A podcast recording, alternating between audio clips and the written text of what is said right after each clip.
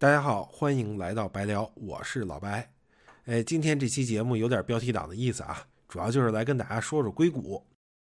呃，想到这期节目的主题呢，其实一方面是因为上一期节目啊，咱们说了所谓美国的另一面。那今天呢，就跟大家说说大家可能更常听说的啊，一个作为科技创新强国的美国。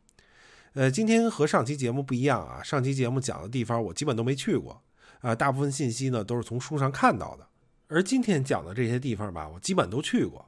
啊，同时呢，也还会从一些我看过的书里给大家讲点有意思的信息做补充，呃，另外呢，我讲这个话题啊，还有那么一点点算是优势的地方是，啊，在过去七八年里，我的主业也就是作为一个广告人，服务了一些国内外的科技大厂，所以对于这些硅谷公司，还有一些技术趋势，还有名词，啊，算是有一点点了解。争取啊，今天能给大家讲清楚。和之前的节目一样，在微信公众账号的正文里，我会给大家总结一些信息的干货啊，还有一些图片或者视频的资料。那我们正式开始啊。我们先简单解释一下今天这期节目的题目啊。虽然我刚才说有点标题党，但是呢也没有特别离谱啊，不完全是噱头啊。就是北京的小伙伴应该都知道啊，就是北京年轻人经常开玩笑说这个宇宙的中心是在哪儿啊？是北京的五道口。啊，为什么五道口被称作宇宙的中心呢？其实现在有点不可考啊。我们现在通常呢是认为，因为五道口汇聚了一大批优秀的大学和科技公司，由此带来的呢就是年轻人特别多，于是相关产业也都被带起来了。那特别是餐饮啊、娱乐呀，哎，包括在五道口也有很多不错的书店。所以呢，如果我们以自己为中心啊，那么看美国对应的地方是什么呢？那就是 Palo Alto。啊，帕洛奥图，啊，帕洛奥图是位于美国的西海岸，加利福尼亚州旧金山湾区圣克拉拉郡的西北角，啊，西边紧邻着世界著名的斯坦福大学。那上世纪三十年代呢，斯坦福电子工程系的两个毕业生，啊，一个叫威廉休利特，另一个叫戴维帕卡德，这俩人啊，原本打算毕业了去美国东部求职的，然后结果呢，他们的导师。啊，弗雷德特曼教授就问他们，为什么要向东部上缴我们的智慧啊？为什么不能就地开创自己的事业呢？所以在这个老师的激励下，两个兄弟就凑了五百三十八美元，在这个帕罗奥图租了间车库啊，开始创业，然后创办了就是我们现在几乎每个人都知道，甚至都会用到的这个惠普公司啊。惠普的成立呢，其实还意味着两件事儿，第一。美国车库创业文化的形成，这个除了惠普啊，我们耳熟能详的很多伟大的公司都是在车库里创业的，啊，比如苹果公司啊、亚马逊啊、微软，这个都是从车库里走出来的创业公司。那顺便说一句啊，像是惠普车库啊、苹果车库，啊，在地图上都能找到，也可以去参观。那不过实际上没什么太多可看的，因为其实都是普通的民居。那可能这个大家网上搜搜图片、看看图就可以了。呃，第二呢，除了这个车库文化的形成啊，更重要的是这个惠普的成立啊，也算是硅谷形成的标志。像是股东这俩哥们儿创业的这个弗雷德特曼教授，后来也被称作硅谷之父。呃，惠普公司啊，我们不评价它现在的发展啊，但是在当时那个年代，那几乎是每一个工程师都最向往的公司。它也确实汇聚了相当多这个顶级的人才，呃，比如说乔布斯。那还有他的合伙人沃兹尼亚克，呃，当然了，就是当时乔布斯去惠普只是实习，然后沃兹尼亚克是一个正式的员工。在这儿我们插播一个他们俩的小八卦啊，就很多讲乔布斯跟硅谷历史的书应该都提过，但是我估计有些小伙伴可能还不太了解啊。这故事呢是这样的：当时乔布斯不在惠普工作，他在另外一个公司啊，是当时游戏机领域的霸主，叫雅达利。呃，雅达利呢让乔布斯做一款打砖块的游戏，这乔布斯啊拍着胸脯就说四天之内就能完成，然后直接就把这活外包给了当时在惠普上班的沃兹尼亚克，然后沃兹尼亚克呢就白天在惠普上班，晚上通宵编程，准时完成了工作，然后从乔布斯手里收了三百五十美金的报酬。那实际上呢，乔布斯收了雅达利七千美金。后来这个沃兹尼亚克其实也知道了这个事儿。他表示呢，哎，无所谓，因为他觉得吧，跟乔布斯的友谊也就值这么多钱。然后顺便再说啊，这俩人创业初期，也就是做苹果第一代个人电脑的时候，这个莫兹尼亚克也没辞职，然后白天呢在惠普上班，然后是利用下班时间研发的这个苹果一代。哎，这么一说啊，特别感觉像是在黑惠普。我们说回到硅谷啊，咱们简单介绍两句硅谷。这硅谷啊，到底是一什么谷呢？呃，首先按照维基百科的定义啊，硅谷的主要部分位于旧金山半岛南端的圣塔克拉拉县，呃，主要是帕罗奥图到圣何塞市一段长约二十五英里的谷地，啊，总范围一般还包括西南旧金山湾区。那我们这样就可以看出来啊，它并不是一个严格意义上的地理名称。那其次呢，硅谷为什么叫硅谷？这硅嘛是一种化学元素，以前翻译叫锡，所以在有些地方这个硅谷也叫锡谷嘛。硅啊是一种非常常见的化学元素，就大量存在于沙子里。这个从沙子里提炼出的硅，然后经过这种高度的提纯，就成了非常优质的半导体材料。然后有了半导体材料呢，我们就可以制作优质的集成电路。那换一个更热门的词儿呢，就是芯片儿啊。有了芯片呢，就有了我们现在用的电脑、手机等等等等等等。那简单来说吧，就是我们手机里、电脑里的这个芯片，最早的雏形啊，都是随处可见的沙子。啊，当然我把这个过程说的很简化啊，大概就是这么个意思。这有了手机、电脑啊，特别是电脑，这它对当今世界的影响，这个就不用我来说了。所以顺便说一句啊，这个硅谷这个名字应该是上世纪七十年代才有的，就是在惠普成立很多年之后。呃，总的来说呢，硅谷除了美国西海岸的这么一片地儿啊，一个谷，它更像是一种这个精神的象征。就它不仅仅象征着创新，这个创新中还有反叛啊，嬉皮士精神。这也是为什么这个美国垮掉的一代会在离这儿不远的旧金山诞生。呃，在这儿呢，还可以补充个有意思的信息啊。这个讲到硅谷的反叛精神，可以从一个特别小的侧面看到，就是在个人计算机刚刚兴起的时候，就当时有很多计算机公司都是由计算机爱好者，就或者说发烧友建立的。当时在计算机行业，就所有人都逃不出一个咱们说算是阴影吧，就打引号的阴影啊，就是 IBM，因为 IBM 在大型计算机市场长期处在垄断地位。这技术也有很大的优势，所以在个人小型计算机刚刚兴起的时候，就大家都在想，这如果 IBM 也来参与竞争该怎么办？因为这种大型垄断性企业，呃，从一定程度上讲，其实对创新有一定抑制作用。这原因嘛，大家可能都很容易想到啊。据说当年 IBM 找比尔盖茨跟史蒂夫鲍尔默，也就是这个比尔盖茨的合伙人开会，这开会之前都要先签一个协议。就让他们俩承诺不会向 IBM 透露任何机密。那这个协议的实际意思呢，就是说，如果 IBM 盗用了他们开会中这个盖茨和鲍尔默提出的任何想法，微软也不能把 IBM 告上法庭。就为什么呢？因为盖茨和鲍尔默没有向 IBM 透露任何机密。其实后来实际上也是啊，这 IBM 推出了很成功的个人电脑。就我们现在之所以管电脑叫 PC 啊，personal computer，也是因为 IBM 推出的产品，相当于是做了一个标准化的定义。当然，这个抑制作用也两说啊，因为标准化首先就很重要，然后正是因为 IBM 跟比尔盖茨的合作，才成就了微软啊。我们也可以看到，也许是因为这个市场的激烈竞争啊，才有了今天的苹果。那我们说回到硅谷的反叛精神啊。IBM 是 International Business Machine 的简称嘛，就国际商业机器公司，这甚至有翻译叫万国商业机器公司，这高端大气啊。所以有个计算机爱好者创办的草根计算机公司，为了表现对 IBM 的不屑，这个给这个公司起名叫 Etibit Machine，Etibit 是极小的意思嘛，所以就是极小机器公司或者小小机器公司，然后也简称 IBM。除此之外呢，还有些名字特别搞笑的计算机公司啊，比如说 Chicken Delight Computer Consultants 啊，小鸡乐计算机咨询，然后还有 Kentucky Fried Computer 啊，肯德基炸鸡，简称 KFC。然后后来这家公司这毫无悬念的被一家国际连锁快餐店给告了。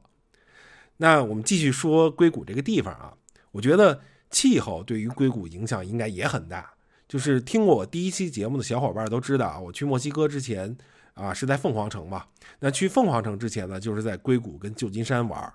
那我印象特别深，呃，我在八月底从旧金山机场坐飞机飞到凤凰城，下午旧金山起飞的时候，气温十九度，那可是八月底啊。大概是晚上七点降落在凤凰城。大家知道我降落的时候气温是多少度吗？四十一度。就因为我自己特别怕热，所以就赶紧上了车吹空调。就反过来看啊，这个加州的天气真的是非常宜人。旧金山甚至是有点冷。这据说啊，马克吐温就说过，这个旧金山的夏天就是我经历过的最冷的冬天。我们说回到硅谷啊。这里基本上是四季如春，常年二十度左右的气温，就非常适宜人类生存。那甚至有人说，这硅谷的气候是全美最佳嘛？所以也不难理解为什么它能聚集这么多的人才。那我们再说一句，这个帕罗奥图啊，现在很多硅谷大佬也住在这儿，所以也不难理解为什么帕罗奥图有着全美最贵的社区。那我们综上来讲啊。如果把这个气候宜人的硅谷发源地帕罗奥图称作宇宙的中心，啊，我觉得一点都不过分。那我们刚才说了这么多这个宇宙的中心啊，那我们再说说标题里说这个吃大锅饭的这个事儿。这个预告一下啊，接下来是我一个短暂的这个凡尔赛时段啊。在硅谷玩的时候啊，我很幸运有两波小伙伴接待了我。这个第一波小伙伴吧。是 LinkedIn，就咱中文翻译叫领英公司的员工啊，还有及其家属。呃，领英的食堂号称硅谷最强食堂，所以吃的第一个大锅饭就是在领英食堂吃的。但是因为我没有特别多的这个横向对比啊，而且我自己对吃的也没有什么特别多的研究，所以不敢说这个食堂就一定是最强。呃，这个最强是我小伙伴说的。那我们进到这个食堂就可以看到啊，首先都是自助餐，这吃多少都行。其次呢，是这个食堂里分成了不同口味的区域啊，有西餐、亚洲风味，然后还有专门的这个印度风味，这一应俱全。然后最后我为什么说它是大锅饭啊？这是最重要的，因为在午餐时间啊，只要是通过领英员工登记进来的人，就无论这个员工的家属还是朋友，都可以在领英食堂吃饭，完全免费。这第一顿大锅饭就说完了啊。这个第二顿大锅饭啊，可以多说两句，因为其实体验的更深入。这第二顿大锅饭呢，是一个名字 F 打头的啊，在这个世界并不存在的社交网络公司吃的。这个公司的整体设计呢，就是一个大的园区，他们叫 Campus 嘛，就真的跟一个大学校园差不多。里边吧，就各种生活设施一应俱全，从便利店到理发店，再到游戏机厅，就还有个小屋子提供给员工。做木匠活这个食堂呢就更不在话下了，有 N 个食堂，就提供各种风味的食物。哎，当然啊，我知道这个国内很多互联网公司、科技公司也都是这么设计的，所以就没有对比的意思啊。呃，和领英是一样的，这个参观这个 F 打头公司的那天啊，我们也是通过我的小伙伴登记，然后同样这个无论是家属还是朋友，都可以在公司的任意一个食堂免费吃饭。让我们吃了两顿早餐啊，这个一顿中式的，一顿西式的。这个吃完饭之后呢，我们就在这园区里转了转，所以就是看到了一些有意思的小细节啊，就比如说刚才说的这个做木匠活的小屋子，那再比如说啊，我们看到这个厕所里啊摆了好多洗漱用品，这牙膏、牙刷什么的。我一开始以为嘛，这个网络公司加班多嘛，这可能有人通宵工作或者住在公司里，所以需要这些东西。但是我小伙伴就说啊，其实不是。之所以摆这些洗漱用品，就单纯的是因为有些人吃完之后想刷刷牙，啊，再比如说呢，我们还看见一个提示牌，提示说这个园区里边有狐狸啊，要远离，因为之前这里出现过狐狸伤人的事件，啊，再比如呢，我们都知道这个公司的创始人叫小扎嘛，他的办公室是一个挺不起眼的小门啊，直接通往户外的。那我们走到这个小扎办公室的小门的时候呢，哎，我刚掏出手机，哎。旁边不知道哪就窜出来一个保安大哥，呃，跟我说这儿不能拍照。嗯，这个公司里边啊，具体什么位置我忘了，还有一个特别大的留言墙，就大家可以任意在上面留言。我在上面也留了一句，拍了个照片啊，我会把这张照片贴在喜马拉雅声音的这个简介里，还有微信公众平台的正文里啊，大家可以猜猜哪句是我写的啊？我们在这个园区里边逛的时候啊，还在大屏幕看了一个对员工表彰的活动。呃，表彰的呢是工作五年的员工，奖品是什么呢？是长达一个月的带薪的，而且是不影响绩效的休假，强制休假啊，强制必须休。我小伙伴吧还给我讲了一个他的亲身经历，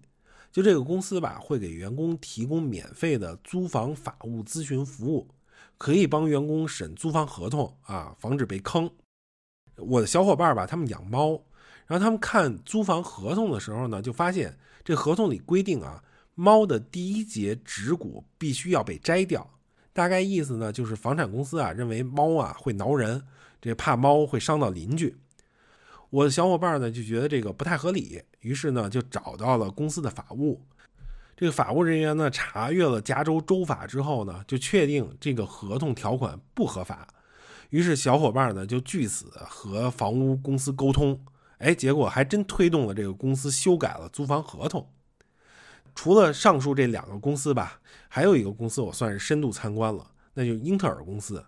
那首先，英特尔是在一九六八年创立的嘛，所以它的办公地点跟刚才说的这两个公司比起来就更传统一些，就是它只有一个大的写字楼，然后在它的一层呢是有一个完全对外开放的英特尔博物馆。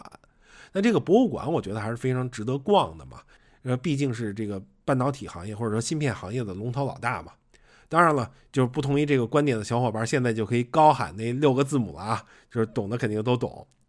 那其实像英特尔，相当于是有一个完全对外开放的部分，就是这个博物馆嘛。那后来我还去了 ARM，去了呃英伟达之类的公司，基本上是不对外开放的。呃，苹果和另外一个 G 打头的世界上并不存在的搜索引擎公司啊，他们有一部分对外开放，就只是开放了一个纪念品商店。所以如果真的特别热爱的话，可以去他们这个纪念品商店买点纪念品。顺便说啊，就非常有意思。原来那个 G 打头的搜索引擎公司呢，也是可以由员工带着进公司参观的。后来吧，就有员工以此为赚钱的手段啊，收八十美金一个人带人进去参观。所以这公司之后就彻底把外人拒之门外了。那这些大公司吧，大家可能进不去。不过有一个地方大家一定不能错过啊，就是计算机历史博物馆。就刚才我们提到 IBM 啊。就它是一个在科技史，就甚至是这个世界历史上都举足轻重的公司，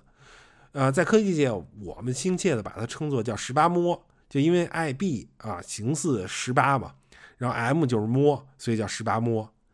这个要了解计算机发展的历史啊，就是一定绕不开 IBM，所以参观这个历史博物馆啊，就能看到很多这个上古时代的计算机产品，那其中很多都是 IBM 研发的。那更多信息呢，我就不在这儿多说了，因为大家网上能查到很多游记，可能比我在这儿说的都会更细。这个感兴趣的小伙伴可以去查查。呃，总之在这儿想说的呢，就是如果去了硅谷啊，一定来这个计算机历史博物馆看看。啊，它呢是位于山景城，这 Mountain View，离刚才说的那个 G 字头公司的总部呢不远啊，可以形成一条参观路线啊，顺便去那个公司纪念品店买点小玩意儿。那跟上面这俩地儿离得比较近的，那可以形成一条线路的，那还有一个 NASA 的研究中心。不过在那儿啊，也只是有一点简单的展览和一个很大的纪念品商店。就大家有兴趣也可以去看看。这四舍五入就算去过 NASA 了。这三个地方大概的位置呢，就是计算机历史博物馆在中间，这个 G 字头公司在北边，呃，NASA 呢是在这个计算机历史博物馆的南边。就大家可以。根据这个方位安排一下路线啊。好，就是今天我们其实讲了很多硅谷的公司嘛，一些我亲眼看到的细节，还有从书上看来一些硅谷八卦。那我也非常感谢领英，还有那个 F 打头的社交网络公司，让我吃了资本主义的大锅饭。就是他们通过自己的技术优势呢，在全球范围内获得了很大的利润啊，所以才能让我吃上这个大锅饭。当然，我也非常感谢这些科技公司的努力啊，用科技的进步改变了我们的生活。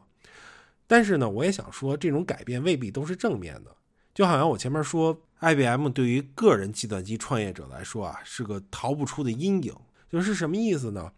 比如我们当前就有很多实例啊，比如我们在互联网行业创业，这做了一个创新的产品，这时候最怕的是什么呢？可能就是国内某个互联网巨头也来掺和这个领域。就如果好一点的情况啊，那可能就是这个巨头把自己这个创新给收购了。但是很多时候呢，是这个巨头会复制这个产品，这利用自己的巨头地位啊，资源上的优势，打败了这个创新。这个呢，可能还是产业内的问题啊。其实更多的问题在于现在这些科技公司对于我们生活的影响。这个英国的《金融时报》它评选的2020年度热词啊，不是新冠，不是川普啊，不是反全球化，而是 techopoly 啊，这是一个合成词啊。前半段是 tech 技术，那后半段呢是 monopoly 的这个垄断的后半段，所以加起来就是技术垄断。那其实全世界各地，包括中国在内啊，都在对于这种大型垄断性公司的存在进行思考。那像是美国有议员就一直在努力拆分这些大型公司。那在这儿呢，我还是不做这种判断啊，好与不好，对与不对，就这是一个很大的问题，很难一概而论。在这儿呢，给大家推荐一个美剧啊，就是名字就叫《硅谷》，讲的是一群硅谷的程序员创业的故事，特别搞笑，那也特别真实啊，推荐大家看看。